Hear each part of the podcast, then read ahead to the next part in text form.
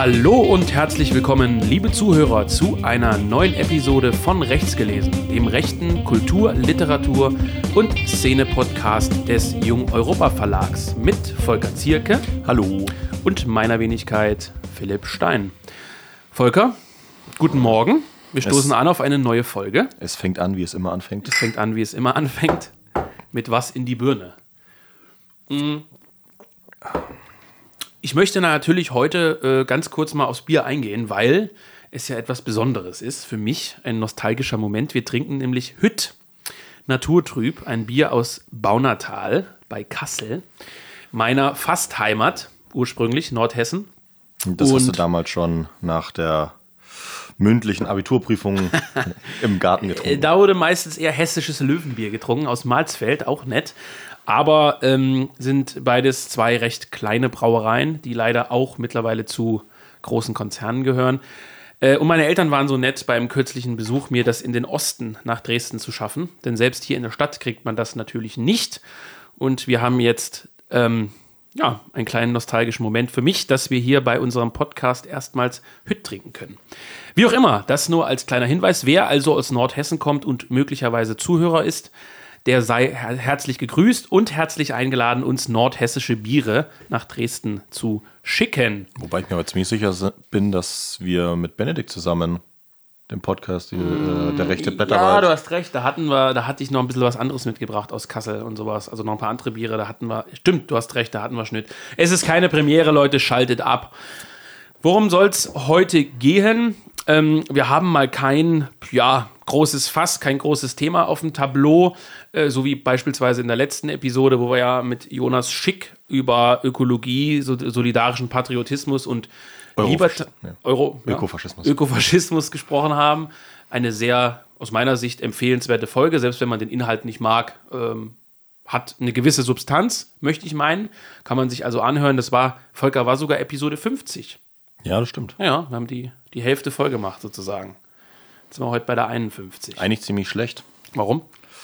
Naja, es ist jetzt ja schon über ein Jahr, dass wir den Podcast wieder regelmäßig äh, betreiben. Also Mhm. gibt es ja eigentlich schon seit 2016, aber du hast es ja alleine nicht hingekriegt, deswegen läuft es ja erst, seit ich hier mitmache. Ja. Und ähm, ja, also wir haben nicht jede Woche äh, was aufgenommen. Das, Nee, haben wir nicht geschafft, das ist richtig. Naja, das ist traurig. so ist es. Aber fast. Ja, fast. Ähm, wir wollen heute sprechen über das Verlagstreffen und wir wollen über ein paar grundsätzliche andere Neuigkeiten sprechen. Was gibt es für neue Bücher, beispielsweise bei Jung Europa, aber auch anderswo. Ähm, ja, also wir wollen ein bisschen was zum Verlagstreffen und geplanten Veranstaltungen dieses Jahr verraten, was man jetzt im Rundbrief des Jung Europa Verlags und auf den äh, Blogseiten äh, noch nicht lesen konnte. Und vielleicht erstmal als kleine Rückschau. Wir haben ja nun jetzt, äh, glaube, zwei Jahre mittlerweile, äh, ich nenne es jetzt mal Corona hinter uns. Ja. Was halt heißt, dass es für jeden im Speziellen, aber eben auch für kleine Verlage oder auch etwas größere Verlage wie ein Verlag Antaios mit, mit den Akademien und diesen Kongressen und sowas äh, relativ schwierig war, Veranstaltungen durchzuführen. Der Junge Europa Verlag äh, als kleiner Verlag ja sowieso noch keine in dem Sinne äh, Veranstaltungen durchgeführt hat, wie jetzt das IFS oder so. Aber wir haben ja dann letztes Jahr ähm, im frühen Winter, glaube ich, oder war es Herbst? Ich glaube im Herbst, haben wir ja unser erstes Verlagstreffen gehabt in Dresden in einer sehr, sehr schönen Location, wie man neudeutsch sagt, wo also viele Leute sehr beeindruckt waren. Es waren knapp ja, 110 Gäste, glaube ich, insgesamt mit unseren Autoren. Und ähm, wir haben mal versucht, und das werden wir auch fürs zweite Treffen ein bisschen äh, beizubehalten, äh, ein bisschen was Besonderes versucht. Also wir haben ja in der Rechten im Grunde genommen verschiedenste Formate. Ähm, der Klassiker, so nenne ich es jetzt mal, äh, in der neuen Rechten sozusagen, sind eben definitiv die Akademien in Schnellroda. Ja, das hat sich so etabliert als wirkliche ähm, Frontal-Vortragsveranstaltung, so kann man es, glaube ich, nennen. Also im ganz klassischen Stil. Ja, und natürlich auch mit dem Anspruch, dass da auch Wissen vermittelt wird. Ja, also als eine im Grunde genommen klassische, ich will mal sagen, Bildungsveranstaltung. Ja. Du hast ja die alten Akademien nicht miterlebt. Ich habe, glaube ich, eine noch miterlebt. Die waren ja wirklich noch im Rittergut drüben äh, bei Götz im, ja, wie sagt man, in der Bibliothek. Da warst du ja schon mal, oder? Ja. Die ist ja mittlerweile ein bisschen, ja, ich glaube, das darf man sagen, rundum erneuert. Also, wie soll man sagen, schöner geworden. Äh, ist aber trotzdem ein, ja, weiß ich, äh, weiß ich, ob der Götz das hört, äh, eine Schätzung, vielleicht 30, 40 Quadratmeter der Raum. Mhm. So, und da äh, war frü waren früher die, die, die ganz frühen Akademien. Also da waren wirklich relativ wenig Leute. Also ich nenne es mal wirklich so wie Kaderschulung, könnte man es vielleicht ein bisschen nennen. Es war aus meiner Sicht nicht so hyperpolitisch. Also es ging jetzt nie um AfD, die Lage, gut, AfD gab es nicht, aber du weißt, wie ich es meine, dass es jetzt um die CDU oder die Wahlen, sondern es, es war ging eine, nicht um Realpolitik. Oder nee, es war eine wirklich ähm, äh, im, im, positiven Sinne vergeistigte Veranstaltung. Also mhm. im Sinne von, es ging halt wirklich um Werke von Ernst Jünger. Beispiel das ist jetzt der Klassiker, ja, oder um, um bestimmte, bestimmte wirklich philosophisch-literarische Dinge mit auch den entsprechenden Referenten und auch den entsprechenden Studenten. Also da war dann wirklich die Sorte, und das meine ich jetzt nicht negativ, äh, nicht die Sorte Aktivist, sondern die Sorte Bücherwurm da. Also die halt wirklich alles notiert haben, die halt wirklich alles gelesen hatten, die wirklich aus dem FF das Zitat konnten und jenes. Und es war halt wirklich eine kleine Veranstaltung, die dann irgendwann, lass mich nicht lügen, wann, 2000, zwischen 2013 und 2015 vermutlich, dann so extrem explodiert ist, nenne ich es jetzt mal. Und jetzt ja, glaube ich, teilweise sogar 150 junge Leute dann versammelt zu verschiedenen Themen. So, oder zwischen 100 und 150 irgendwie so. Also es kommt auf jeden Fall ja. auch nicht mehr jeder rauf, der möchte. Naja, äh, es ist halt ganz anders geworden. Also du hast dann Akademien, da sind 40 JAler da, du hast Akademien, da war eine ganz äh, brutale Zahl an IBlern wirklich da. Also wirklich, als die IB so richtig aktiv war, dass da, da die Leute dorthin, ich sag mal, gepilgert sind. Es ist halt immer sehr durchmischt, bis auf einige Stammgäste.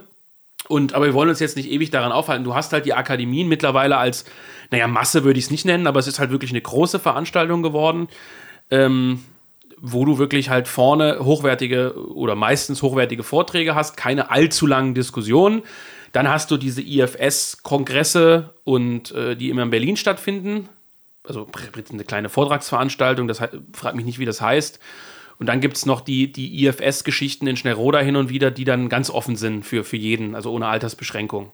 Das gibt es ja manchmal auch noch, da, was weiß ich, da spricht dann Höcke oder mal Gauland oder so. Ich will nur sagen, aus der Ecke Schnellroda, wenn man das jetzt so zusammenfassen will, kommt in der neurechten Szenerie das größte Vortragsprogramm. Liegt natürlich auch daran, dass das IFS als mittlerweile, ich glaube, 15 Jahre altes Institut A über eine gute Finanzierung verfügt. Ich glaube, das ist kein Geheimnis und halt eben da in dem Bereich etabliert ist und das auch ihre Hauptaufgabe ist vom IFS, sozusagen, wir veranstalten sowas. Dann hast du noch äh, verschiedenste andere kleine Veranstaltungen. Du hast ähm, beispielsweise, ich glaube, die Tumult, weiß ich nicht, ob die was machen, so eine Art Lesertreffen, aber du hast von, ähm, wer macht denn das immer? Eigentümlich frei, wenn du die jetzt dazu zählen willst. Nee, die machen nicht. immer auf Sylt, glaube ich, in so einem Bio-Hotel. Nee, kein Witz jetzt. Also es passt halt wirklich auch zum Klientel. Ganz wertfrei erstmal. Hauptsächlich Punks. Nee, die, lustigerweise sind äh, Ellen Kursitzer und äh, Martin Lichtmess, auch das, glaube ich, kein Geheimnis, äh, da auch regelmäßig zu Gast. Mhm. Ja, das ist irgendwie so ein Bio- Bio-Hotel in Sylt, also was, sagen wir mal, Preis, nichts Preiswertes. Und da gibt es, glaube ich, auch immer so eigentümlich frei Dinger. Äh, der Mounier hat ja viele Jahre, das wäre dann für viele vielleicht diese, in Anführungszeichen, Stimmt. altrechte Szene. Naja, lustigerweise habe ich ja da, davon keinen selbst miterlebt. Aber gab es ja. Ja, ja, vor meiner Zeit und ich glaube inzwischen wieder. Weiß ich nicht. Also ich weiß nur immer, dass äh, hochrangige äh, Referenten angekündigt waren, die dann immer über Video zugeschaltet wurden. Ja. Gut. Ja, Einreise jetzt von diesen Referenten ist ja noch schwieriger geworden wahrscheinlich, aber. Ja, und dann haben wir, dann haben wir in der. Genau, ich wollte gerade sagen, in der Szene, die viele dann als altrechts bezeichnen würden. Ich will jetzt diese Unterscheidung hier jetzt mal nicht aufmachen an der Stelle. Das wird, darauf kommen wir ja gleich noch zu sprechen bei der eigenen Veranstaltung.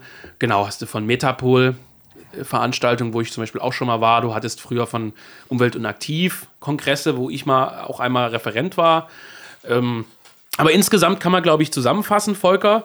Äh, auch die Burschenschaften haben ja viel oder hatten immer viele Vorträge. Man kann, glaube ich, zusammenfassen, dass nicht erst seit Corona das Veranstaltungsangebot vergleichsweise gering trotzdem ist, oder?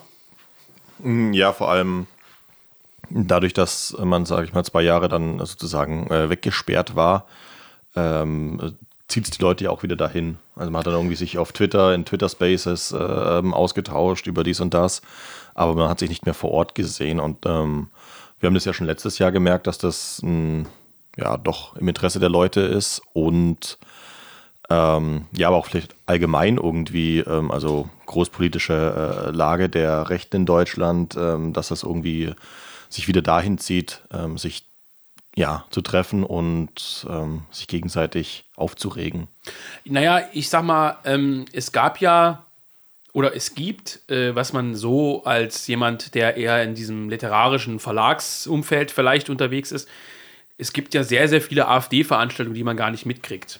Ja, das stimmt. Also da schreibt dir plötzlich ein Bekannter, ich kann zu der und der Veranstaltung jetzt nicht kommen, ich bin beim AfD-Kongress über Wirtschaft. Mhm. Oder ich bin beim AfD-Kongress über Europa plötzlich. So nie was von gehört. Ähm, die dann plötzlich teilweise auch im Westen stattfinden. Also, und, also da gibt es relativ viel, was an uns, so, glaube ich, ein bisschen vorbeigeht. Ich weiß natürlich auch nicht, wie hochwertig das jetzt ist. Will ich gar nicht bewerten. Gibt sicherlich auch mal ein paar gute Sachen. Und ähm, wir hatten ja von Jung Europa mal diese kleine Akademie gemacht. Ich weiß gar nicht, wann das war, 18 oder 19? 2018. In 18 in Dresden, ja, genau. wo wir die internationalen Gäste da hatten, ein genau. ausgewähltes Publikum. Und für uns, und das fände ich auch mal eine interessante Zuschauerfrage, äh, Zuhörerfrage, welches Format ihr euch wünscht, potenziell, weil wir diskutieren ja immer darüber. Wir brauchen kein zweites Schnellroder. Also Jung Europa oder, oder Eukos, also die Kehre oder äh, Hydra Verlag, wenn man das jetzt mal als Umfeld nimmt, müssten aus meiner Sicht keine erneute 150 ähm, Personen Veranstaltung organisieren mit Frontalvorträgen. Ja. Ne, also so als, ich sage jetzt mal Konkurrenzveranstaltung. Warum?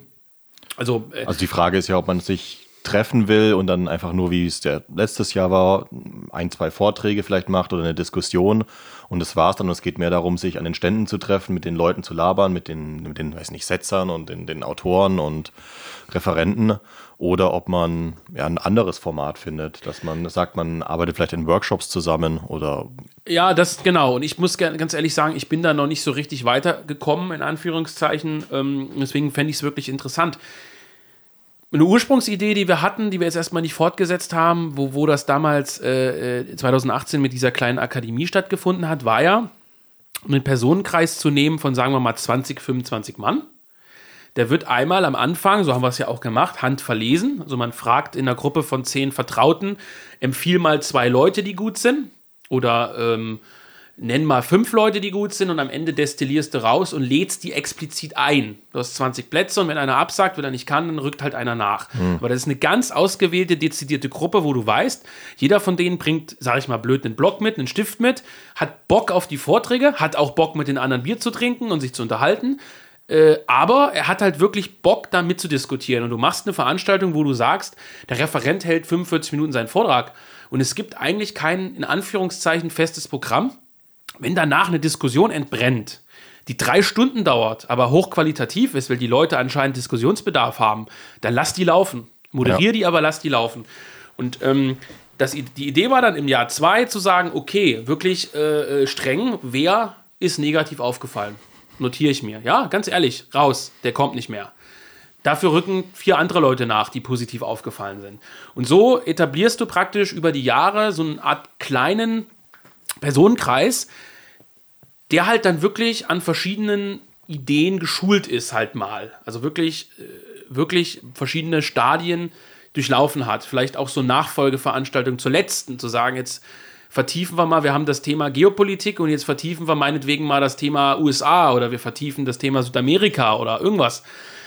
Und das ist eine sehr aufwendige Geschichte, ähm, auch von der Finanzierung her. Weil du willst natürlich aus meiner Sicht bei so einer kleinen Kaderveranstaltung den Leuten jetzt nicht sagen, ja, du bist eingeladen, aber bitte bezahl mal 300 Euro, weil wir die Flüge der, der Referenten bezahlen müssen. Das heißt, das Konzept äh, hängt auch von gewissen Faktoren ab. Ich fand das an sich aber sehr, sehr gut. Ist daran noch gescheitert? An der Finanzierung? Ähm, nicht nur. Also Oder das, weil alle negativ Also das war so, 2018 hatten wir ja wirklich noch ganz wenig Geld, ne? Zwei Jahre nach Verlagsgründung. Ähm, mhm das heißt, wir haben damals für das ganze Seminar, glaube ich, wirklich zwischen 5.000 und 7.000 Euro ausgegeben. Mhm. Und das ist ja mindestens die Produktion, oder das ist ungefähr die Produktion eines handfesten Buches, was das so kostet im Durchschnitt. Und wir haben uns damals echt ganz schön aus dem Fenster gelehnt mit der Kohle. Und das hat richtig ein Loch reingerissen. Und ähm, das war ohne Förderer groß äh, finanziert, aus eigener Schatulle. Und die, die Finanzierung ist immer eine Frage, ja, weil du haust für so ein Seminar sag mal, du haust halt, wie gesagt, sag mal, du haust im Durchschnitt fünf Scheine raus. Die fünf Scheine, das ist wirklich im Prinzip ja ein Sponsoring. Du Ja. kriegst die nicht wieder rein. Darum geht es ja bei unserem Verlag auch nicht, die wieder reinzukriegen. Aber das reißt schon eine Lücke rein. Und sowas wie das IFS, die halt extra dafür da sind, oder wie ein Prozent, die halt ein Verein sind, meinetwegen noch gemeinnützig Institut, die dann von Spenden leben, die können natürlich solche Veranstaltungen auch dann finanzieren. Das ist bei einem Verlag tatsächlich relativ schwierig, muss ich sagen. Das war also ein Aspekt, den man aber, glaube ich, heute durchaus in den Griff kriegen könnte. Also heute findet man sicherlich auch ein paar Leute, die da Geld dazugeben. Vielleicht nicht alles, aber äh, äh, da könnte man den einen oder anderen fragen, glaube ich. Ich habe es noch nicht probiert, ja, aber glaube ich. Und das andere war, Vielleicht fühlt sich ja jetzt jemand angesprochen. Vielleicht fühlt sich jetzt jemand an. Und das andere war, ähm, ja, wie soll man sagen? Das andere war, es ist halt ein sehr hoher Aufwand. Und das hat halt, Organisatorisch jetzt. ja, und das hat halt nach 2018, wo der Verlag halt relativ stark gewachsen ist, einfach ganz banal zeitlich nicht mehr reingepasst. Passiert ja teilweise auch privat ein bisschen was, ne? Stichwort Kinder und so, dann ist mal wieder da keine Zeit. Könnt ihr Ja. eigentlich mal wieder ins Auge fassen. könnte man wieder ins Auge fassen. Deswegen auch die Frage an die Zuhörer: Findet ihr sowas gut? Oder was für ein Format würdet ihr euch wünschen? Ich verstehe ja, und da machen wir jetzt mal die Überleitung zu unserem Verlagstreffen. Du hast es schon gesagt, das war ja mehr so eine Art Afterwork Meet and Greet mit and politischen Vorträgen. Das Ja. fand ich sehr gut. Und das, was ich mir dabei gedacht habe, ist, diese ganzen Leute auf Twitter mit bestimmten Pseudonymen, die uns, äh, ich will nicht sagen feiern, aber die halt äh, Leser sind und sagen, hier, tolles neues Buch und so.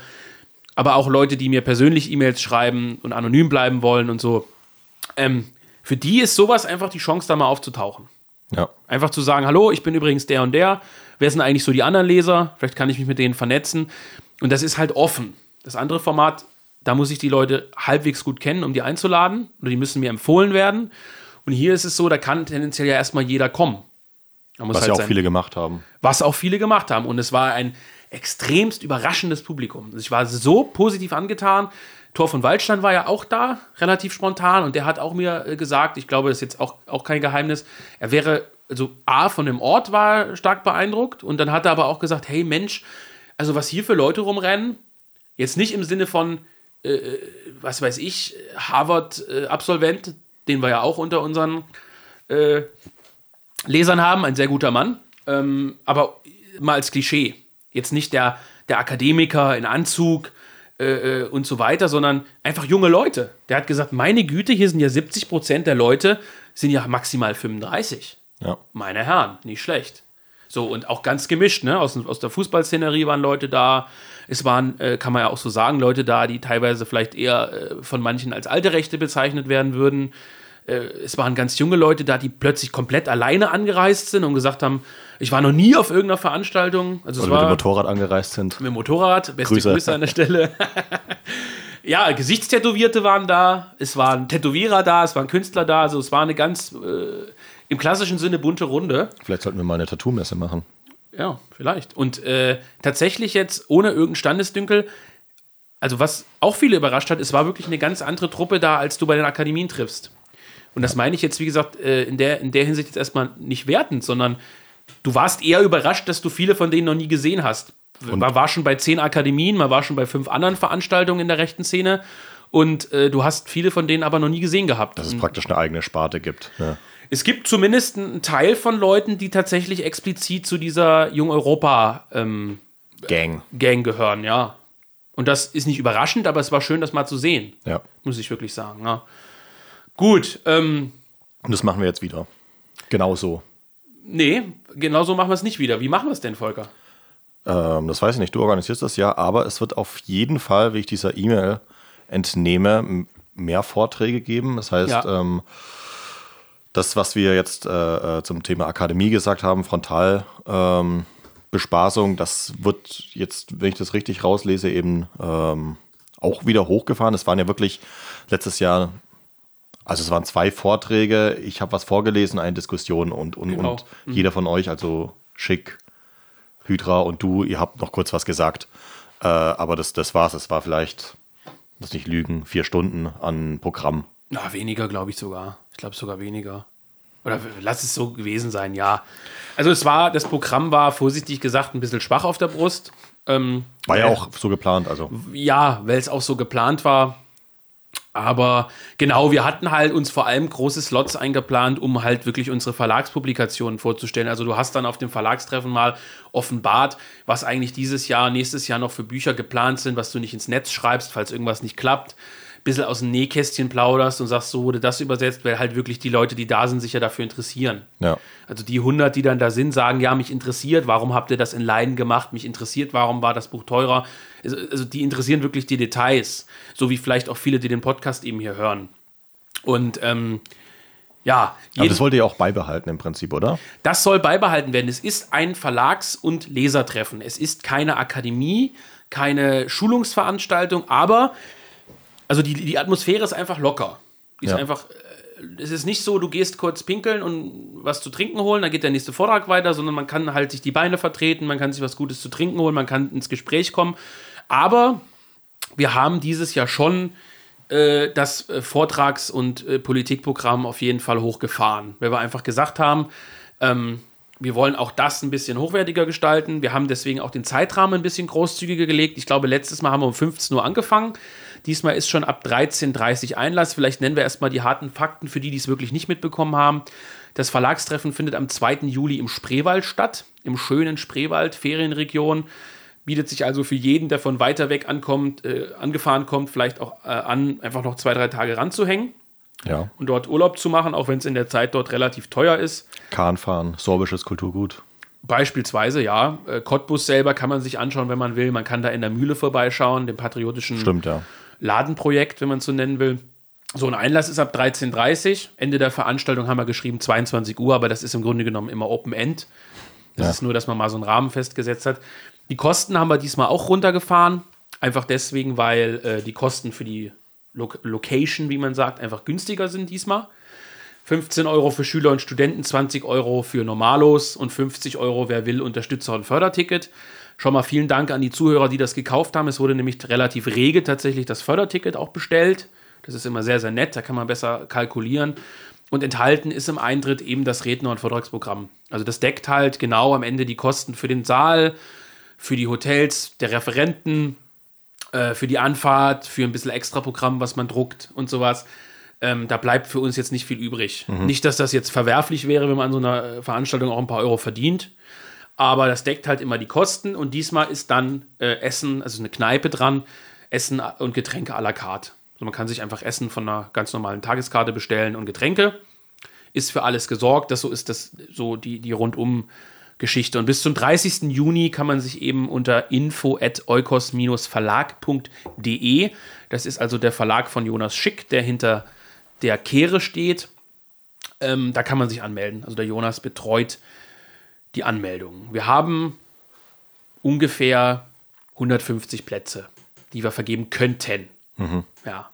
Aber wir sind ja auch nicht so, dass wir es unbedingt voll machen müssen. Nö, ganz im Gegenteil. Also wenn sich da wieder 100 Leute anmelden, dann bin ich absolut zufrieden. Das ist eine überschaubare Zahl. Das ist wunderbar. So, Aber wenn du jetzt sagst, 13.30 äh, äh, ist Einlass. ja. Ist dann jetzt äh, wieder erstmal großes äh, Treffen, Hallo, Bier trinken, ich schaue die Stände an, angesagt oder ist dann gleich mit Programm? Nee, also es wird dann äh, eine Begrüßung geben, so um 14 Uhr, wenn die meisten irgendwie da sind, 14.10, 14.20 und dann ist bis bestimmt 15 Uhr erstmal ankommen, zu trinken holen, an den Ständen vorbeischauen. Wir beispielsweise haben ja unseren neuen Titel Heimat Europa von Pietro La Rochelle dabei. Der erscheint offiziell am 6. Juli, wird also am 4., 5. Juli verschickt, am Montag und Dienstag, sodass er am Mittwoch dann bei den Leuten ist und der kommt dann äh, ganz knapp vom Verlagstreffen in der Woche, kommt er bei mir an, ja, in Dresden. Und dann äh, packe ich davon gleich mal, was weiß ich, 100 Stück ein. Und man kann sich das also beim Verlagstreffen exklusiv vorher abholen. Also Also auch die Leute, die schon bestellt haben? äh, theoretisch auch die Leute, die bestellt haben, ja. Ich habe, ehrlich zu sein, noch gar nicht dran gedacht. Ja, das ist ja wahrscheinlich das Wichtigste. Die meisten haben gesagt, äh, haben mir eine E-Mail geschickt, ich habe nicht vorbestellt, ich komme vorbei. Aber auch die, die es vorbestellt haben, könnten sich es theoretisch da abholen. Rechner mit Bestellliste ist ja dabei. Kann man ja abgleichen. Jedenfalls äh, kann man das da also dann dementsprechend schon vier Tage vorher kriegen. Und der gute Benedikt Kaiser, der Herausgeber des Buches ist, das heißt, der das kommentiert und eingeleitet hat ähm, und auch so ein bisschen damals die Idee aufgebracht hat, der signiert es auch gerne. Mhm. Rochelle konnte leider nicht kommen zum Signieren. so ein Benedikt vorlieb nehmen. Ist verhindert. Ist verhindert, ja. Ist in einem russischen Kessel. ja, genau. Äh, Das ist eine, übrigens eine interessante Frage, die ich neulich mit Benedikt diskutiert habe. Ob äh, Dröla Rochelle nicht äh, unter Umständen auf der ukrainischen Seite wäre. Naja, aber wäre auf jeden Fall nicht an der Front gewesen. Wieso? Der war doch an der Front. Glaube ich nicht. Natürlich war er im Ersten Weltkrieg an der Front. Ja, im Ersten Weltkrieg, aber im Zweiten Wurde so- Weltkrieg war der auch nicht mehr an der Front. Nee, weil er da halt irgendwie 45 oder so war. Ja, und jetzt ist er 130. Ja, aber er wurde verwundet sogar an der Front. Willst du hier seine Kriegsverdienste malig machen? Unglaublich. Volker, Ich sag nur, dass er eigentlich eher ein Schreibtisch. nein, er war an der Front. Ja, im Ersten Als Soldat. Weltkrieg. Ja, Ja, da war jeder an der Front. ja, am zweiten auch. Ja, außer Pierre Dröller wahrscheinlich. Ja, gut. Da hat er ja auch die Kollaborationszeitschrift geführt in Paris. Aber das, das ist ist auch wichtiger. Ähm, gut, also ähm, zum Vortragsprogramm. Das wird einige interessieren. Wir haben ein paar echte Knaller dabei, aus meiner Sicht, weil wir gesagt haben, wenn wir schon ein Vortragsprogramm machen, dann soll es auch so sein, dass es ja irgendwie nach vorne geht. Also es soll eine Kontroverse geben, es soll irgendwie einen Blick nach vorne geben. Also jetzt nicht, äh, was weiß ich, XY äh, referiert über Ernst Jüngers äh, bla bla bla. Also ich meine, ich bin ja ein Riesenfreund von Literaturdebatten und auch Vorträgen, die in Anführungszeichen keinen politischen Zweck erfüllen. Das würde auch zur Veranstaltung passen, weil wir haben ja Lesungen und Co. Wir haben gesagt, die wenigen Vorträge und Diskussionen, die es gibt, die sollen so ein bisschen weichenstellend vielleicht auch sein. Im Bestfall. Ja. So, und da haben wir einmal eben Benedikt Kaiser. Gut, das passt, ja. Einer unserer Autoren, der durchaus bekannt ist für äh, Provokantes äh, und aber auch gleichzeitig Durchdachtes. Der hält einen aus meiner Sicht sehr, sehr interessanten Vortrag über, tja, neue und alte Rechte. Es ist ja nun äh, eins der aus meiner Sicht immer noch spannendsten, weil wenig diskutierten Themenfelder. Die Linke, wenn man sie so klassifizieren will, im Ganzen sagt ja immer, alter Wein in neuen Schläuchen. Ja, das heißt, ist die gängige Bezeichnung. sind immer die alten Faschisten geblieben. Ja. Wenn man ehrlich ist, ist das ja völliger Schwachsinn, allein schon deswegen, weil es kaum Faschisten gibt. Also, du kannst natürlich sagen, jeder ist Faschist, der keine Ausländer mag, die nach Deutschland kommen, aus dem arabischen Raum. Dann ist natürlich auch Stürzenberger ein Faschist. Aber wer sich natürlich solcher ähm, Argumentationsmuster bedient, der ist schlichtweg halt einfach ein Idiot. Der ist selber ein Faschist. ja, genau. Jedenfalls, äh, die, die etwas feiner unterscheiden, versuchen das ja immer anhand ähm, dieser NS-Frage aufzudröseln und dieser Distanzierungsfrage. Ich will das jetzt gar nicht im Großen diskutieren. Ich will nur sagen, es gibt äh, ausgehend von der neuen Rechten eine Definition, was denn Neurechts ist und was denn Altrechts ist. Ja? Damit sind tatsächlich aus meiner Sicht ja oft gar nicht mal besondere Geisteshaltungen gemeint, so wie es ursprünglich mal jemand formuliert hat, sondern es sind einfach zwei verschiedene Lager. Also zwei verschiedene Szenen, zwei verschiedene Mikrokosmen. Naja, sogar mehr als zwei, äh, würde ich mal sagen. Ich ja, ja. Meine, die junge Freiheit wird ja auch immer als neue Rechte dann äh, deklariert und eigentlich alles, was mit der AfD entstanden ist, oder ja, die junge Freiheit gibt es ja nur länger, aber ähm, in diesem Umfeld da so ein bisschen mit rein Ja. passt. Und dann gibt es, was ja auch, also weiß nicht, bis 2018 oder so eine gängige Definition war, neue Rechte ist alles, was auch mit Europa zu tun hat. Wegen, damals war das bei der IB noch irgendwie cool. Aber wenn man es genau dann unter die Lupe nimmt, ähm, hat das ja alles mit der Realität dann auch nicht mehr viel zu tun gehabt. Genau, und das ist der Kern äh, dieses Vortrags. Ja. Ähm, es gibt nämlich verschiedene neurechte Traditionen. Und die eine neurechte Tradition, die ganz ursprüngliche, beginnt eben mit der namensgebenden Nouvelle Droite in Frankreich und mit den an ihr geschulten Deutschen, Henning Eichberg, einige andere, Junges Forum, diese ganz, ganz frühe 60er, 70er Jahre ähm, neue Rechte, die teilweise noch verkoppelt war, auch mit sowas wie Nation Europa, Ja. die ja im Grunde genommen damals schon in Anführungszeichen die Altrechten waren, wo Waffen-SS-Veteranen in Nation Europa geschrieben haben, Oswald Mosley, klassische Faschisten und so weiter.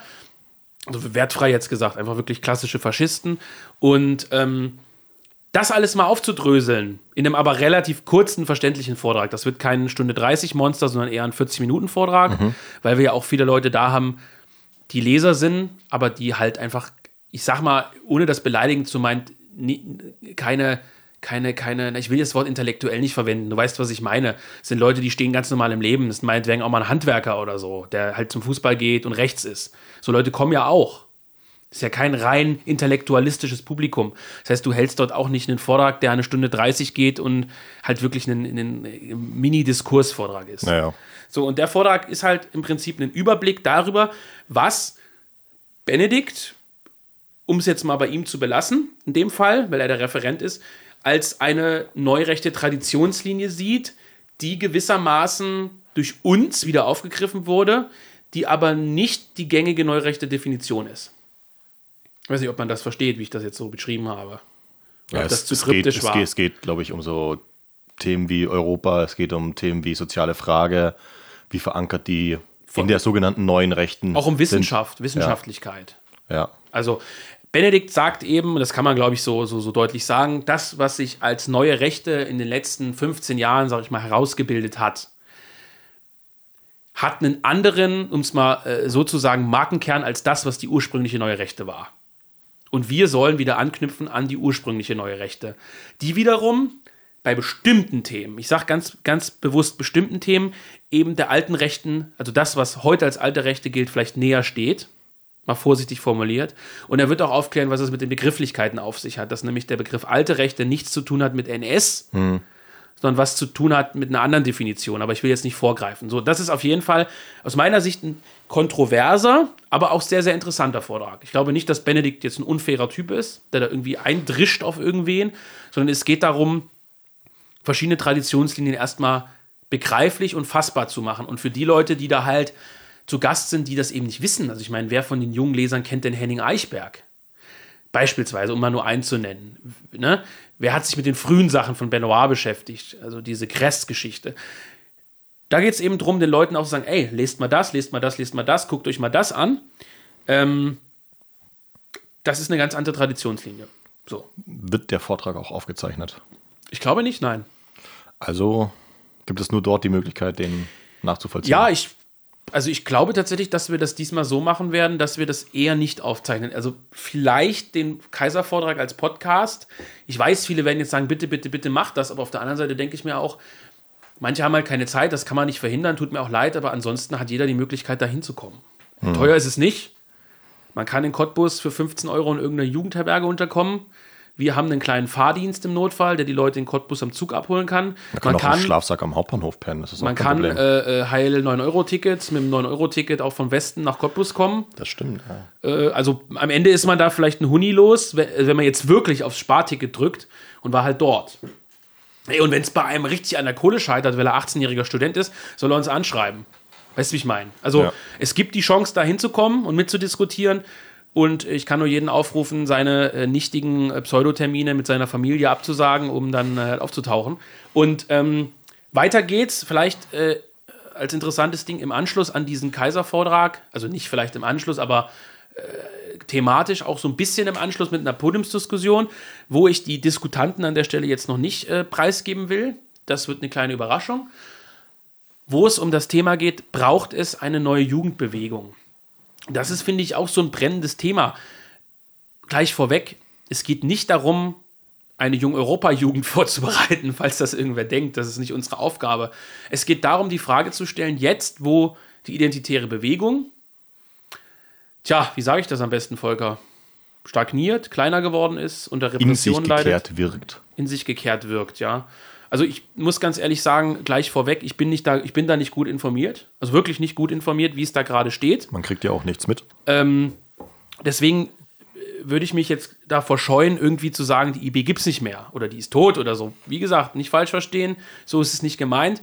Aber wir brauchen, glaube ich, nicht drüber reden, dass aus welchen Gründen auch immer die IB lange nicht mehr so groß und präsent ist, wie sie es war. Also mit den ganzen Stützpunkten, Internetseite, du kannst dich überall melden.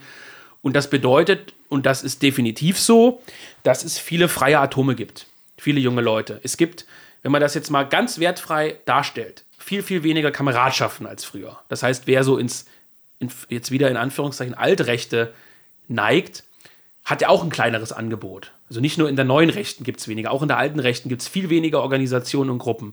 In der neuen Rechten haben sich einige Sachen herausgebildet, die jetzt eigenständig sind. Die heißen dann irgendwas Ulm, die heißen irgendwas Stuttgart, die heißen irgendwas Erfurt. Man weiß, die scheinen so, als hingen die irgendwie mit der IB zusammen, es ist aber mehr so ein Regionalkonzept. Und das ist so, worüber wir diskutieren wollen. Wir wollen sagen, wenn ich 18 bin und kaufe zum Beispiel ein Buch von Jung Europa und kaufe eins von Antaios und will mich betätigen, will, will wirklich Aktionen machen, will irgendwie was tun, wo gehe ich hin? Ja. Und diese Frage ist aus meiner Sicht aktuell echt extrem offen. Und da ist die Frage der Podiumsdiskussion, was, was tun? Also braucht es eine neue zentrale Organisation? Kann man die IB wieder aufrichten? Braucht es kleine Strukturen, die sich untereinander absprechen, aber eigenständig sind? Braucht es vielleicht eine Parteijugend, die nicht verboten werden kann? Kann man die JA äh, umbauen? Weiß ich nicht. Also, das sind so die, die, die Fragen und da werden die Referenten alles Leute sein, die eine Erfahrung haben in verschiedensten Szenen und verschiedensten Jugendgruppen und auch Nicht-Jugendgruppen. Und die werden alle mal ihren Senf dazugeben, was sie in den letzten 5, 10, 15 Jahren so erlebt haben und wie das weitergehen könnte. Hm. Ich weiß nicht, ob wir da eine Antwort finden, ne? Vermutlich eher nicht, aber also eine allgemeingültige für alle, weil es ja verschiedene Ansätze gibt. Aber das wird sich dann rauskristallisieren. Aber ähnlich wie Benedikts Vortrag, und darauf wollte ich hinaus, sind das keine ja, tja, akademischen Sinnlosvorträge in Anführungszeichen, sondern es sind Dinge, die beide die Leute hoffentlich im Kopf mit nach Hause nehmen und darüber nachdenken und die unter Umständen im Bestfall dazu beitragen, das, was wir als eigene Szene bezeichnen, äh, weiterzubringen. Also irgendwie zu sagen, da, da tut sich dann was. Oder im Bestfall, ja, da, da denken die Leute drüber nach, da, das wird noch einen Nachhall haben. So, und das ist also dementsprechend nichts rein Intellektuelles, sondern das soll halt explizit äh, na, eine Weichenstellung wäre zu weit gegriffen, aber es soll halt irgendwie uns voranbringen. Hm. Deswegen hat das auf der Veranstaltung auch seinen Platz und klaut uns nicht unnötig irgendwie Zeit. So, das ist sozusagen das explizite, ja, politische Programm. Wir haben dann noch Jonas Schick, der zusammen mit ähm, Hydra Comics von Michael Schäfer ja Mitveranstalter ist. Wir machen das ja zu dritt. Der wird, äh, ich glaube, der Vortrag heißt Natur und Reich. Ist auch unglaublich interessant. Passt nicht ganz so sehr zum, zu den beiden anderen Themen. Es geht aber trotzdem irgendwie um die Frage Europa, nämlich kann ein erdverwachsenes, organisches, ökologisches Europa nur dann entstehen, mit, wenn wir die Reichsidee wiederbeleben. Hm. Also so. er knüpft da wahrscheinlich an Sander und Sahn. Ne? Er hat ja, glaube ich, in der Sezession was veröffentlicht darüber. Ich weiß es, um ehrlich zu sein, gar nicht. Ich glaube, äh, in die Richtung. Aber jedenfalls ist das Jonas großes Transferthema. Entschuldigung, bin etwas verschnupft. Äh, Transferthema. Wie kann dieser, also die, die Kritik ist ja immer, ist ja schön und gut mit eurer Ökologie, aber wenn das nur Deutschland macht, was soll das bringen? Und das stimmt ja auch. Und deswegen sagt Jonas, ja gut, wir müssen jetzt anders denken. Wir müssen uns die Frage stellen, in welchem Rahmen kann sowas verwirklicht werden? So mal kurz gesagt. Und Natur und Reich ist, das wird, glaube ich, ein ganz spannendes Thema werden, wo es auch einen hohen Diskussionsbedarf gibt. Ja, wie bei allen Themen, ja. Ja. Dann haben wir noch Michael Schäfer. Der wird einen Vortrag halten, der heißt Popkultur als Waffe. Mhm. Auch sehr interessant. Ähm, wir haben ja schon mal einen Auszug daraus gehört. Da hat er mal so einen Comic-Vortrag gehalten vor ein paar Jahren. Warst du da da? Über Tintin, also Tim und Struppi und so? Hm, wo denn? Das war, glaube ich, auf dem Haus der Salamandria damals. Da glaube ich nicht, ne. Ja, war sehr interessant. Also er hatte einen Vortrag darüber gehalten, äh, wie Comics ähm, die Kultur beeinflusst haben, zum Beispiel auch in Frankreich, äh, welchen Stellenwert das in manchen Ländern hat, was es da für Vorläufer gibt ähm, und so weiter und so fort. Also es wird ein bisschen ein Vortrag sein, wie man ohne, in Anführungszeichen, ohne Politik die Popkultur, zu der ja vieles zählt, aber hier hauptsächlich mit dem Fokus Comics und Bildgeschichten und teilweise auch Filme, ähm, tatsächlich langfristig kulturell, metapolitisch, wie man sagt, äh, ein ganz, ganz erheblicher Einfluss ausgeübt werden kann. Und auch wurde, und auch wurde. Also auch ein interessanter Vortrag, der vielleicht nicht ganz so viel Diskussionspotenzial bietet wie die anderen, der aber, glaube ich, sehr, sehr gut wird. Mhm. Und das sind die vier Vorträge, also die vier politischen Vorträge. Nein, drei Vorträge, eine Podiumsdiskussion. Ähm, das sind, ist schon ein ganz schön straffes Programm, also was rein das Politische angeht. No? Ja, vier Stunden musst du schon beschäftigt sein, oder? Ne, die werden nicht alle eine Stunde sprechen, aber die Podiumsdiskussion, ja, könnte sein, dass die relativ lange geht. Und dann kommen wir vielleicht auf diese Zeit, ja. Ja, und dann, und dann, Volker, ich denke mal, die wird es ganz zum Abschluss geben, die Lesung von John Höver, Europa Power Portal. Das ist, glaube ich, ein schöner Ausklang zur ja, Veranstaltung. Alle in einem Tee haben. Alle einen im Tee haben. Ich, äh, Höver hat jetzt zwei oder dreimal bei Burschenschaften gelesen. Und das wird natürlich nicht eine reine Lesung, also dass die Leute denken, ah, das habe ich ja schon selber gelesen, das muss ich mir nicht anhören, sondern es geht auch um die Entstehungsgeschichte. Und die ist bei dem Werk von Europa Power Brutal ja besonders interessant, weil Höver an dem Ding ja in so eine Art Rauschphasen über fünf Jahre, glaube ich, immer mal wieder geschrieben hat. Ja. Also anders als du, der du ja relativ stark am Stück dann schreibst, ist es bei Höver ja wirklich so, der hat das dann mal ein Jahr ruhen lassen, weil er irgendwie keine Zeit hatte und dann hat er weitergeschrieben oder so.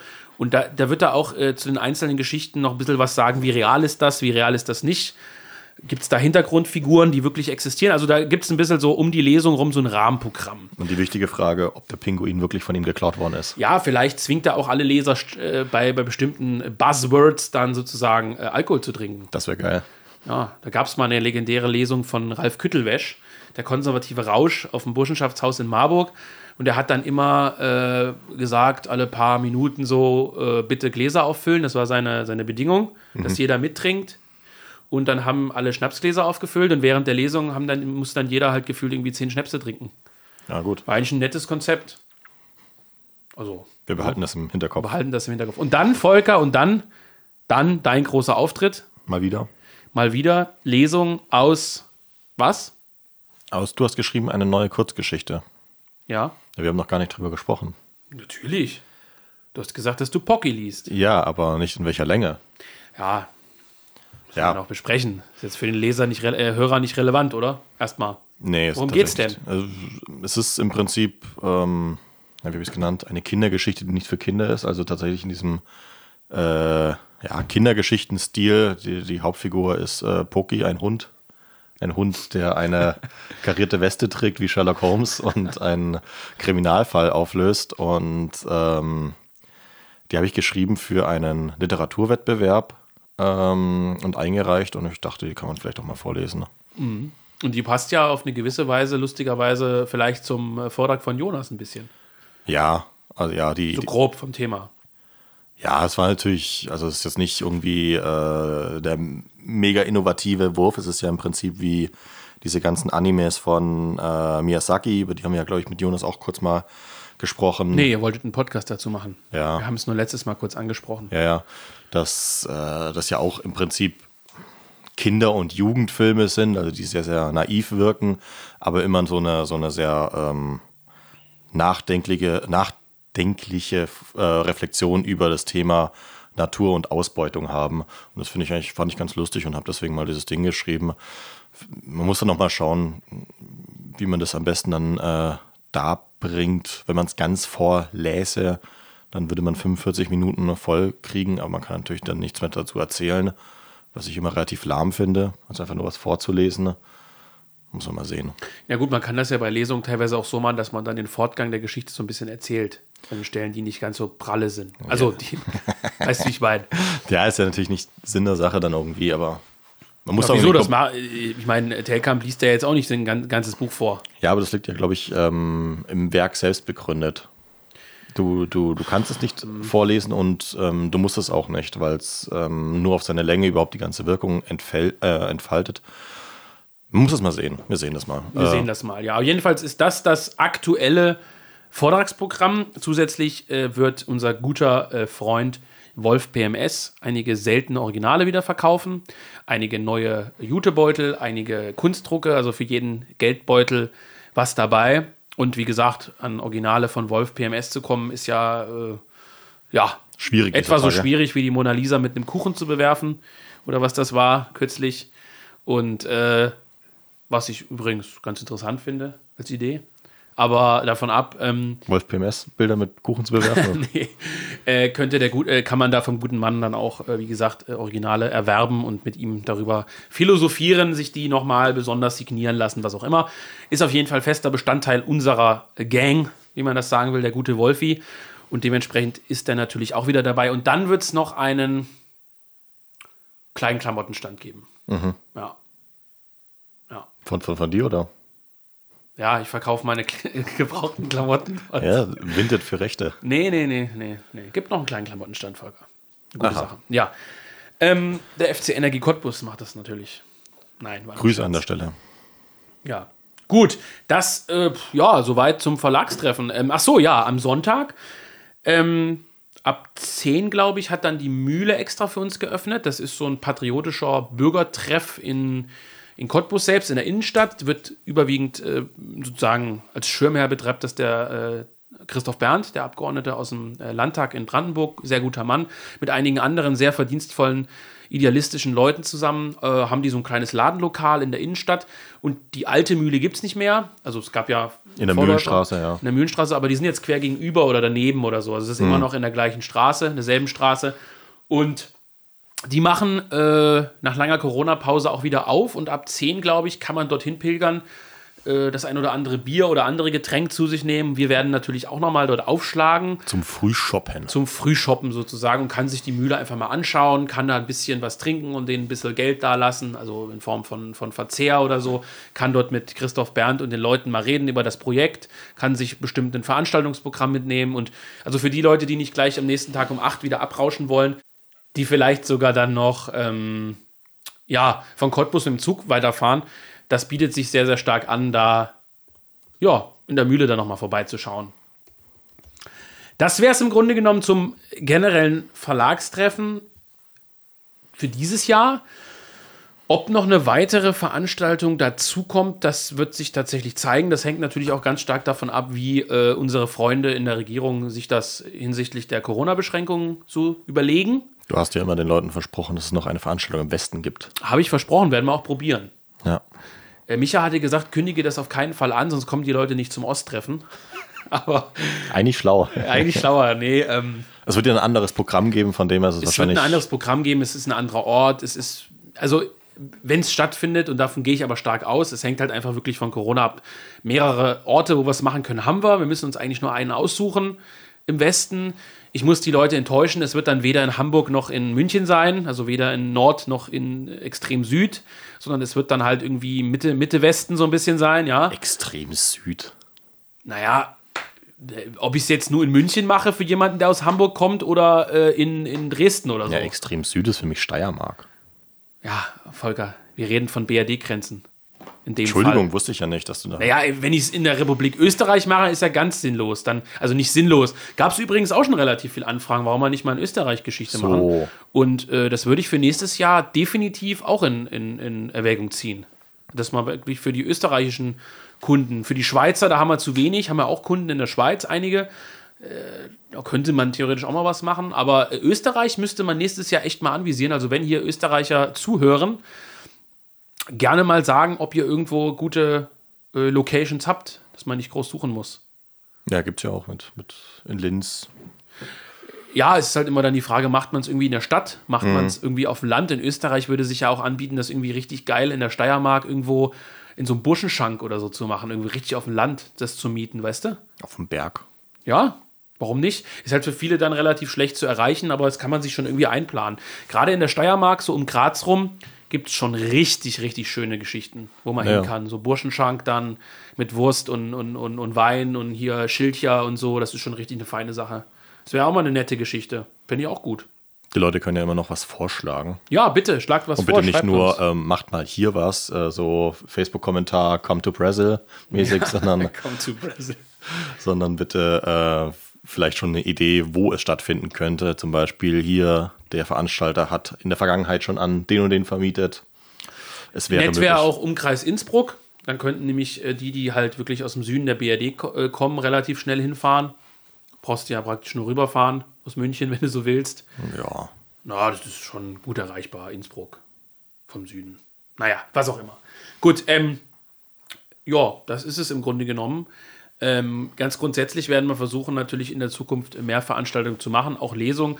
Ist ja die Frage, ob du zum Beispiel irgendwann mal zusammen mit Fritz, ob man da mal eine, eine längere Lesereise organisiert. Da würden sich dann natürlich verschiedene Burschenschaftshäuser irgendwie auch anbieten, dass man da halt jeden Tag wirklich woanders ist. das wäre geil, ja. Äh, das wäre eine nette Idee.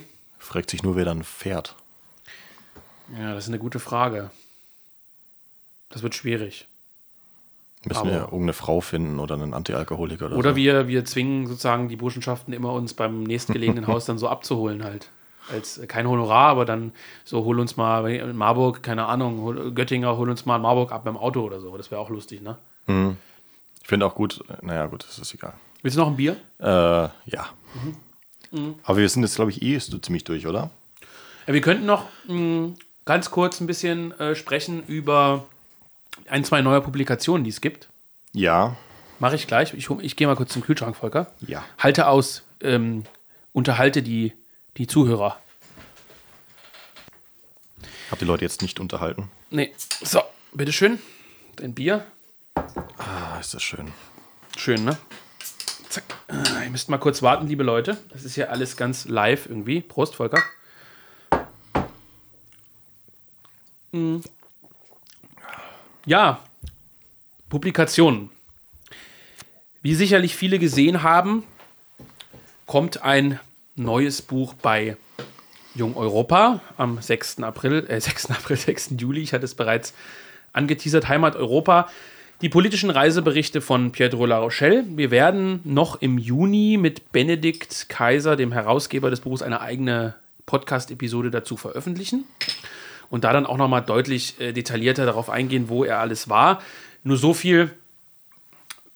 Er war unter anderem mehrfach in Deutschland, hat die Nazis Also besucht. La Rochelle, nicht, äh, La Rochelle, nicht war, Kaiser. Kaiser äh, auch, ja. ähm, hat die Nazis besucht, er war im faschistischen Italien, er war in Ungarn, er war in der Tschechischen Republik, er war in Argentinien und so weiter und so fort. Äh, die Sowjetunion ist ein Thema. Ähm, man muss sich das in etwa so vorstellen, ähm, es gibt ja Leute, die tatsächlich diese klassische Reiseliteratur sehr gut finden. Dazu zähle ich auch, beispielsweise Ludwig Renn oder so. Ähm, ja, es gibt ja wirklich, also ich bin da jetzt kein großer Kenner. Benedikt ist tatsächlich ein, ein großer Leser der tatsächlichen Reiseberichte und Reiseromane, die ja teilweise auch einfach unpolitisch oder so sind. Also wo Ludwig halt, Renner hat, hat, hat so Reiseberichte über Spanien und so geschrieben. ich glaube ja.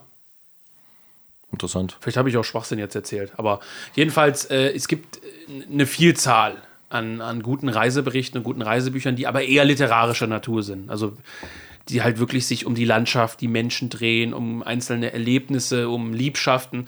Und bei dem Buch jetzt von Dreux La Rochelle muss man sich das als eine Mischung von allem vorstellen. Also er sitzt zum Beispiel auch in einem ungarischen Café und beschreibt dann ausführlich, wie die ungarischen Frauen und Männer aussehen, ob die schön sind im Vergleich zu den Tschechen, wie die, was die für Haarfarben haben, wie die Gesichter geformt sind. Also Sachen kommen auch vor. Es kommen auch Geschichten vor, wie er aus einem Fenster nachts nicht schlafen kann, weil er den Zigeunern beim Musizieren zuhört. Er äh, ist in der Pampa von Argentinien und beschreibt da ganz unpolitisch die Städte. Gleichzeitig gibt es aber auch so Exkurse, wo du am Anfang einen kleinen Reisebericht hast und dann äh, lässt er sich seitenlang über die Europa-Idee der Deutschen aus oder schreibt über die faschistischen Sozialwerke, über die Kooperationen, wie viel Getreide die fördern und wie die ihre neuen Landschaften ausbauen. Ähm, es gibt einen Briefwechsel, der da drin ist, es gibt ein Interview. Das heißt, ähm, das sind politische Reiseberichte wirklich in dem Sinne, dass eigentlich für jeden was dabei ist. Also wer gute Literatur mag, der kommt auf seine Kosten. Auch wenn es definitiv beispielsweise von Ernst Jünger oder so, muss man sagen, literarisch hochwertigere Reiseberichte gibt. Das muss man einfach sagen. Gleichzeitig ist es ein unfassbar spannendes Zeitdokument, also auch für Leute, die einfach geschichtlich interessiert sind. Er unterhält sich mit jungen SA-Männern, jungen SS-Männern, er unterhält sich mit jungen Faschisten, macht sich teilweise über die lustig, teilweise bewundert er die. Er besucht so eine Führerschule im Dritten Reich. Er besucht, wie gesagt, das äh, Mutter- und Kindwerk in Rom. Ähm, er, ist, er streitet mit bürgerlichen Liberalen in Ungarn über die Grenzverschiebung. Also es ist wirklich auch ein geschichtliches Dokument. Das ist eigentlich Ja. ein Reisebericht tatsächlich im eigentlichen Sinne, weil er ja ähm, als Franzose im, im Ausland unterwegs ist, deswegen immer auch eine distanzierte Haltung äh, zu haben kann. Also es Ja. ist nicht so wie, weiß ich nicht, äh, äh, ein SA-Mann, der über Hitler-Deutschland schreibt. Ja. Das ist natürlich ähm, ähnlich gefärbt, wie wenn, wenn du jetzt irgendwie jemand von der Roten Garde fragst, ähm, was er denn von der Sowjetunion hält. Ja. Ähm, und er geht ja auch auf ja, Fragestellungen ein, die heute durchaus auch noch in irgendeiner Form interessant ist oder wo man eine Kontinuität erkennen kann. Zum Beispiel eben Ja. auf die, ja. damals noch Tschechoslowakei, heute Tschechien, Slowakei, Ungarn hast du erwähnt, ähm, die ja auch irgendwie noch heute, also zumindest Ungarn, eine Sonderrolle äh, in Europa spielen, auf eine gewisse Art und Weise und schon damals ein Stück weit getan haben. Ja, ganz generell äh, ist das Buch hochaktuell, weil im Grunde genommen diskutiert er mit den Ungarn und Tschechen, dass sie sich ganz, ganz dringend als Block zusammenfinden müssen, als Machtblock, ihre Chauvinismen und Grenzstreitigkeiten überwinden, damit sie nicht, das ist spielt ja praktisch äh, in, also die, die Gespräche sind, glaube ich, 34 oder so, äh, die er da führt mit, mit den Ungarn und Tschechen, ähm, denen er sagt, hey, wenn ihr euch nicht zusammenfindet als kleiner Machtblock, der unabhängig ist von den Großmächten und zumindest ein gewisses Gegengewicht äh, bilden kann, dann werdet ihr entweder von den Deutschen oder von den Russen aufgefressen.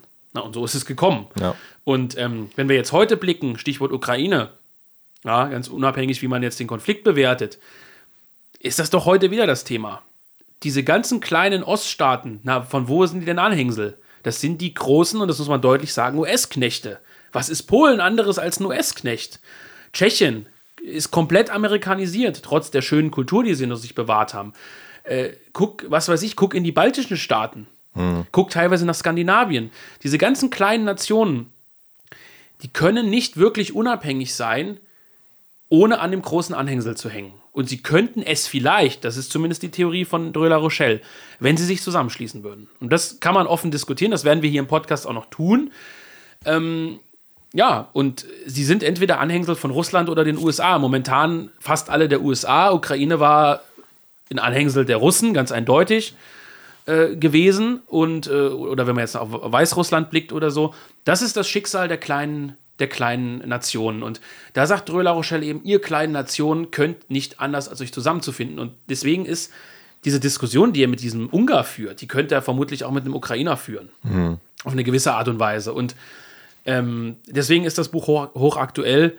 Ähm, unter anderem aus dieser Frage und es ist auch noch aus einer anderen Frage, aus einer anderen Fragestellung heraus hochaktuell, nämlich der Europafrage. Ich will da jetzt gar nicht näher drauf eingehen, aber wer mit wachen Augen aktuell verschiedene Internetblogs liest, der sieht, dass, äh, ja, ich sag mal ohne Not, äh, gewisse Diskussionen über Europa da wieder ausgebrochen sind. Und ähm, ja, auch aus diesem Zusammenhang Heimat Europa, ein ganz aktuelles Buch. Für all jene, die nicht die Rezepte der letzten 200, 300 Jahre immer wieder versuchen anzuwenden auf das Hier und Jetzt einer anderen Welt. So sage ich es mal ganz diplomatisch. Ja, ansonsten gibt es trotzdem noch ein, zwei auch andere Hinweise. Ähm, ich denke, das kann man jetzt schon sagen. Im Eukos Verlag, dem Verlag von Jonas Schick, der eben hinter der Kehre steht, da wird es ab nächste Woche eine ähm, eigene Internetseite auch des Eukos Verlags geben, wo auch das erste Buch des Eukos Verlags erscheint, nämlich eine, äh, ein Sammelband, ein eigens zusammengestellter Sammelband Alain de Benoits zum Thema Natur. Mhm. Ganz allgemein gesagt. Also ich äh, habe es A noch nicht gelesen und B will ich auch nicht zu sehr vorgreifen, weil ich nicht weiß, äh, was Jonas da selber noch anteasern will. Aber es gibt ein, ich habe hier die Werbung, guck mal hier. Das Buch heißt Nach dem Wachstum, Texte zur ökologischen Frage. Sieht richtig toll aus. Aber es ist auch so ein Buch, das, ähm, es, wo es keine französische Vorlage sozusagen gibt, sondern zusammengetragen ja, ist. Sind, genau. Das ist ein eigens zusammengestellter äh, Band in der Reihe Fährten, wird das heißen. Also das ist eine, eine Reihe gleich. Hardcover-Buch. Ja, erscheint im Juli 22, steht hier auf der Werbung, die ihr jetzt noch nicht sehen könnt, aber ich hier schon. Und ähm, wird ein tolles Buch ich habe ja eben gesagt, ich habe es noch nicht gelesen, aber ich weiß, welche Texte ausgewählt wurden. Mhm. Das ist also das erste Buch des Eukos Verlags, also rund äh, um die Zeitschrift der Kehre wird es ab nächster Woche, glaube ich, beginnt die Vorbestellungsphase, wird es ab nächster Woche eigene Publikationen auch geben im Bereich Ökologie. Und der Jonas wird in seinem Shop auch äh, Fremdtitel anbieten, ähm, ausgewählte ökologische Titel aus anderen Verlagen, auch nicht Ins Blaue.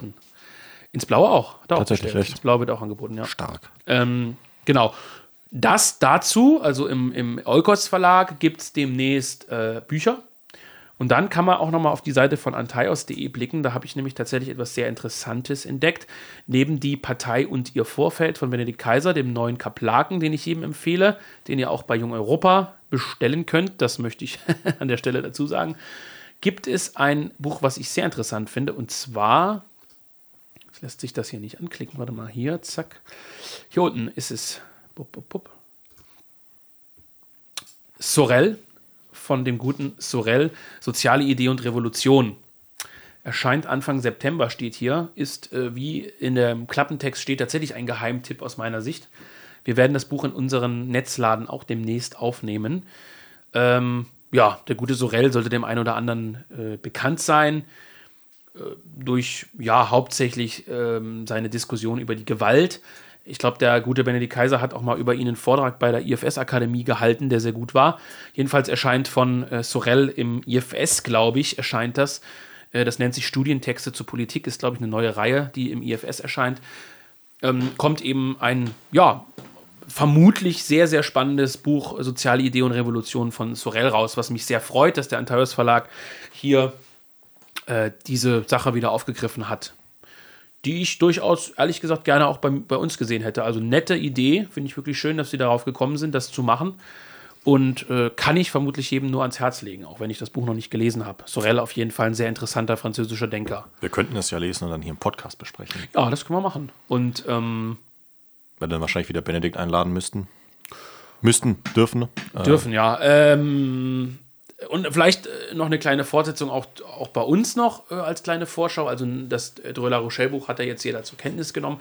Wo es dann relativ äh, zügig weitergeht, ist mit den Fundamente-Bänden, die wir ja in Zusammenarbeit mit dem Institut Iliad, unserem Partner aus Paris, machen. Wir hatten es besprochen, ne? pro Quartal ein Buch, ne? War die Idee. War die Idee, das werden wir nicht schaffen, aber dieses Jahr schaffen wir es vielleicht. Also das nächste Buch, was erscheint äh, von Jean-Yves Le Gallou, das ist einer der Mitgründer des Institut Iliad und äh, glaube ich auch der Redenschreiber gewesen von äh, Eric Seymour oder einer der Redenschreiber von Eric Seymour.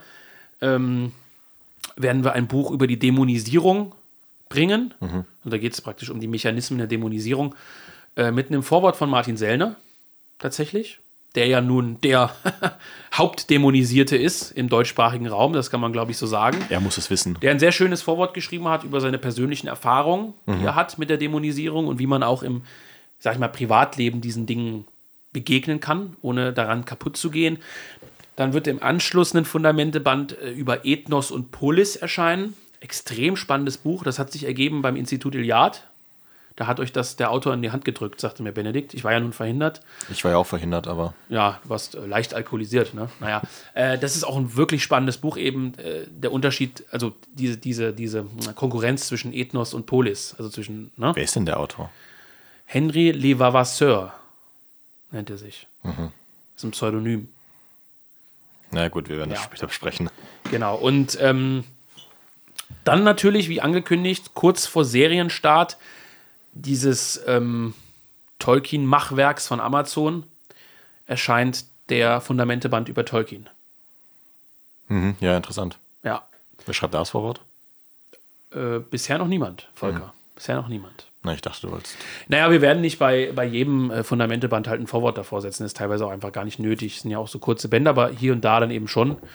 Ähm, zum Beispiel das Buch von Jean-Yves Le Gallou ist halt relativ Frankreich-spezifisch. Die, die Beispiele gelten auch für Deutschland. Aber ich wollte da zum Beispiel wirklich jemand haben, der aus einer deutschen Erfahrung das eben auch nochmal aufgreift. Wurde nicht in Frankreich die IB sogar komplett verboten?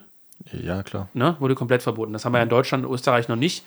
Aber wir haben halt eine bisschen andere Situation. Also die Dämonisierung ist natürlich in Deutschland noch weiter fortgeschritten als in Frankreich. Und deswegen wollte ich das schon auch noch mal drin haben. Deswegen gibt es da ein Vorwort. Ich lese ja gerade wieder Tolkien. Es gibt einen sehr guten Anhang, äh, ich habe das zufälligerweise gerade hier, äh, zu Die Rückkehr des Königs, vielleicht das nur als Rand. Ähm, das wird nämlich äh, in, der nächsten, in der nächsten Folge der Gegenuni äh, vom Seminar behandelt werden. Wird ja von manchen als die Rückkehr Jesus bezeichnet. Äh, Also ja, dieser das- christlichen Deutung des ja, Tolkien-Werks. Ja, aber das ist halt die für Schwachsinn. Okay. Ähm, ja, das ist zu platt. Also es ist äh, zu Ja, platt. glaube ich, aber. äh, Aragorn mit äh, Jesus zu übersetzen. Aber es gibt ein äh, sehr interessantes Nachwort, nämlich zum Thema Hoffnung, äh, weil das ist ja ein zentraler Gedanke bei Tolkien, auch mit dem, natürlich mit dem christlichen Hintergrund, aber äh, finde ich auch für Rechte ganz interessant und das werde ich behandeln, nämlich weil die ähm, Elben zwei verschiedene Begriffe haben für Hoffnung. Also mm, eine Hoffnung, ich werde es dann ausführen. Aber es ist ganz interessant, weil es glaube ich, auch für Leute interessant ist, die mir sagen, ja, ist ja eh schon alles verloren. Also es bringt ja alles nichts. Ja, ja. Ähm, und ähm, ja, einem Aragorn, der dann äh, vor Mordor steht, dem war natürlich auch klar, dass alles verloren ist, aber er hat es halt trotzdem gemacht, weil er ein Ich hatte Ficker war. eine, ich glaube, das darf ich sagen, ich hatte eine relativ interessante Diskussion mit der Übersetzerin, Luise Feld, die ja äh, sehr viele Bücher für uns aus dem Französischen übersetzt, ähm, die gesagt hat, äh, ähm, was ihr ein bisschen missfallen hat bei dem Tolkien-Fundamenteband, ist, dass er die Erzählung von ihm auf die gleiche Ebene hebt wie die tatsächlichen äh, mythischen Erzählungen der Völker. Also, der Autor ist ein Christ, das kann man schon mal sagen, ein Katholik. Wie streng Katholi katholisch oder wie, wie ernst er das jetzt nimmt, das kann ich nicht sagen. Das weiß man bei Franzosen ja nie. Aber ähm, ja, wie, wie beschreibe ich das? Also, du hast das Christentum auf der einen Seite als wahre Religion sozusagen. Und du hast auf der anderen Seite diese verschiedenen Mythen. Da ist Tolkien praktisch in diesem Buch auf einer Ebene mit den germanischen Erzählungen, mit Troja, mit äh, was weiß ich, also mit diesen Naturmythen, die es sozusagen gibt. Also er sagt aus ihrer Sicht durch die Blume, Christentum, ja, ist wahr sozusagen, das Wahrhaftige. Und auf der anderen Seite hast du die ganzen ausgedachten Sachen. Verstehst du? Also er parallelisiert praktisch eine. Ja, aber ist eine Religion nicht letztens auch eine ausgedachte Sache? Ja, darüber brauchen wir nicht sprechen, aber er sagt im Grunde genommen halt Fiktion.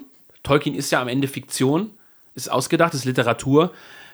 Ist das gleiche wie äh, die Naturmythen der Germanen oder so. Und das, ist, das könnte einigen Leuten vielleicht negativ aufstoßen.